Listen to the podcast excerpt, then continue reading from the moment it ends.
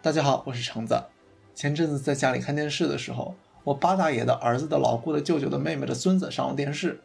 当我看到有记者去采访这位叔叔，顿时觉得这位中年精英人士好像跟印象里的叔叔不是同一个人，变得特别高大上。不知道屏幕前的你们或者你们的长辈有没有这种体验？能上电视似乎仍然是一件值得通知亲朋好友一起围坐观摩的大事儿。这种万众瞩目的关注，为什么让人心驰神往呢？我们习以为常的电视、微博、手机等大众媒介，对于社会又有什么样的影响呢？今天将是我传媒学五大学派的最后一期视频，我们来聊聊传媒学知名度最高的作品之一 l a z s f e l d 和 Merton 以及他们的文章《大众传播、流行品味与组织化社会行为》。因为这位的英译中文名实在太拗口了，所以这一期我会用英文名来叫他们两个，请大家见谅。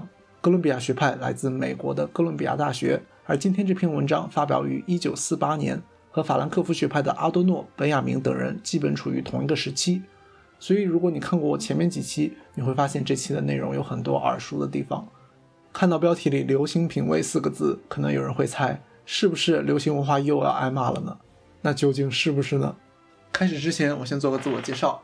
我是一个新人 UP 主，目前在加拿大读传媒学博士项目。我计划在这个频道里做一系列传媒学基础理论的解读视频。如果你是传媒学的新生，希望这些内容能够帮助你适应我们这个专业。如果有什么你们想要我解读的作者或者理论，请通过弹幕和评论留言分享。因为我在业余时间里做这个账号，目前主要做大一的理论，所以能够做的内容比较有限，请大家见谅。从我的第八课开始，我尝试为大家做一系列传媒学五大学派的视频。之前已经解说过英国文化研究学派、多伦多学派以及法兰克福学派的几位作者，具体内容可以在本期的简介里查看。在这里推荐一本书，叫《媒介研究经典文本解读》，是我在研究生期间读五大学派使用的书，包括这期视频有很多内容借鉴它，所以感兴趣的朋友可以买来读一下。如这篇文章的标题所述。L a z s f e l d 和 Merton 主要探讨了三个问题：第一，大众媒体拥有怎么样的社会功能；第二，大众媒体对流行品味有什么样的影响；以及第三，媒体作为宣传的工具，怎样才能发挥最大的价值？对于第一个问题 l a z s f e l d 和 Merton 认为，大众媒体承担着三种主要功能：第一，赋予地位；第二，强制社会规范；以及第三，麻醉的副功能。大众媒体和地位之间怎么会有联系呢？让我们把钟表上的时针从二零二二年往前拨一下，来到互联网普及之前。想象我们回到两千年左右的中国，春晚还是每个除夕夜陪伴所有中国家庭的节目。一部《武林外传》还可以引发全国中小学生一起练葵花点穴手。电视仍然是大众获取信息的主要途径。报纸、电视、广播等大众媒体的诞生，使得信息得以在大范围内快速传播。但是，早期的大众媒介通常由社会中的少数群体掌握。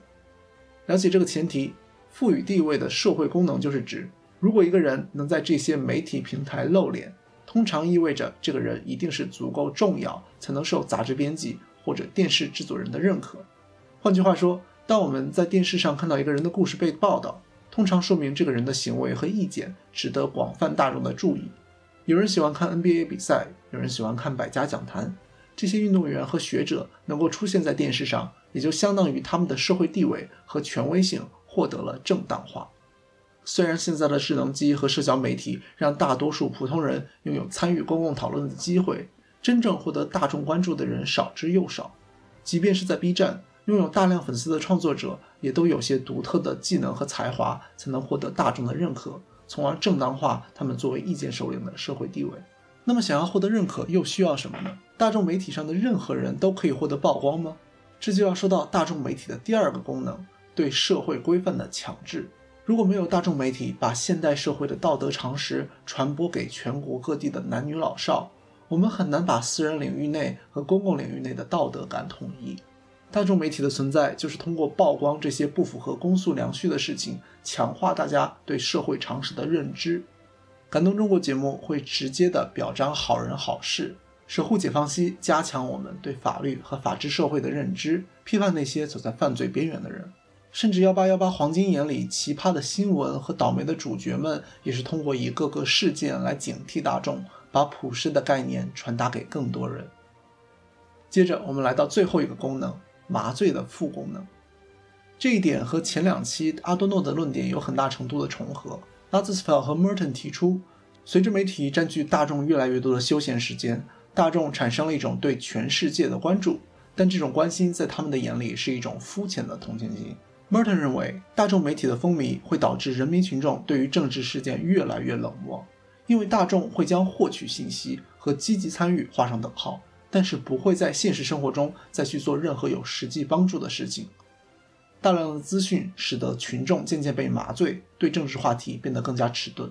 相信每个人在看到流浪猫狗的新闻之后，都会于心不忍。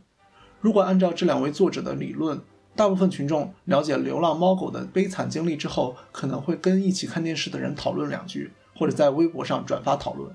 但大部分人可能不会特意去救助流浪猫狗。所以，Merton 认为大众媒体是一种麻醉剂，让人误以为自己参与了，但实际上减少了大众对于社会问题的实际行动。我们现在已经了解了大众媒体所具有的巩固地位、灌输观念和麻醉剂三种社会功能。这些功能会产生怎么样的大众文化呢？又要 cue 一下法兰克福学派的阿多诺和本雅明了。a z e r s f e l 和 Merton 认为大众媒介会破坏美学品味和文化标准，甚至还举了几个性别歧视的例子。他们的文章是这么写的：毫无疑问，那些每天花三四个小时痴迷于十二集连播肥皂剧的妇女，都可归入缺乏美学判断力的一类。至于那些爱看低俗且华而不实的杂志的人，或城市化电影的爱好者，情况也大抵如此。我感觉在客厅看电视的我妈咪已经不知不觉中了好多枪。我们要知道，这两位作者出生的年代还没有经过女权主义的熏陶，而且当时的知识分子确实普遍比较高傲，所以这些观点大家见仁见智。同时 l a s s f e l 和 Merton 也并非一味指责大众缺乏审美。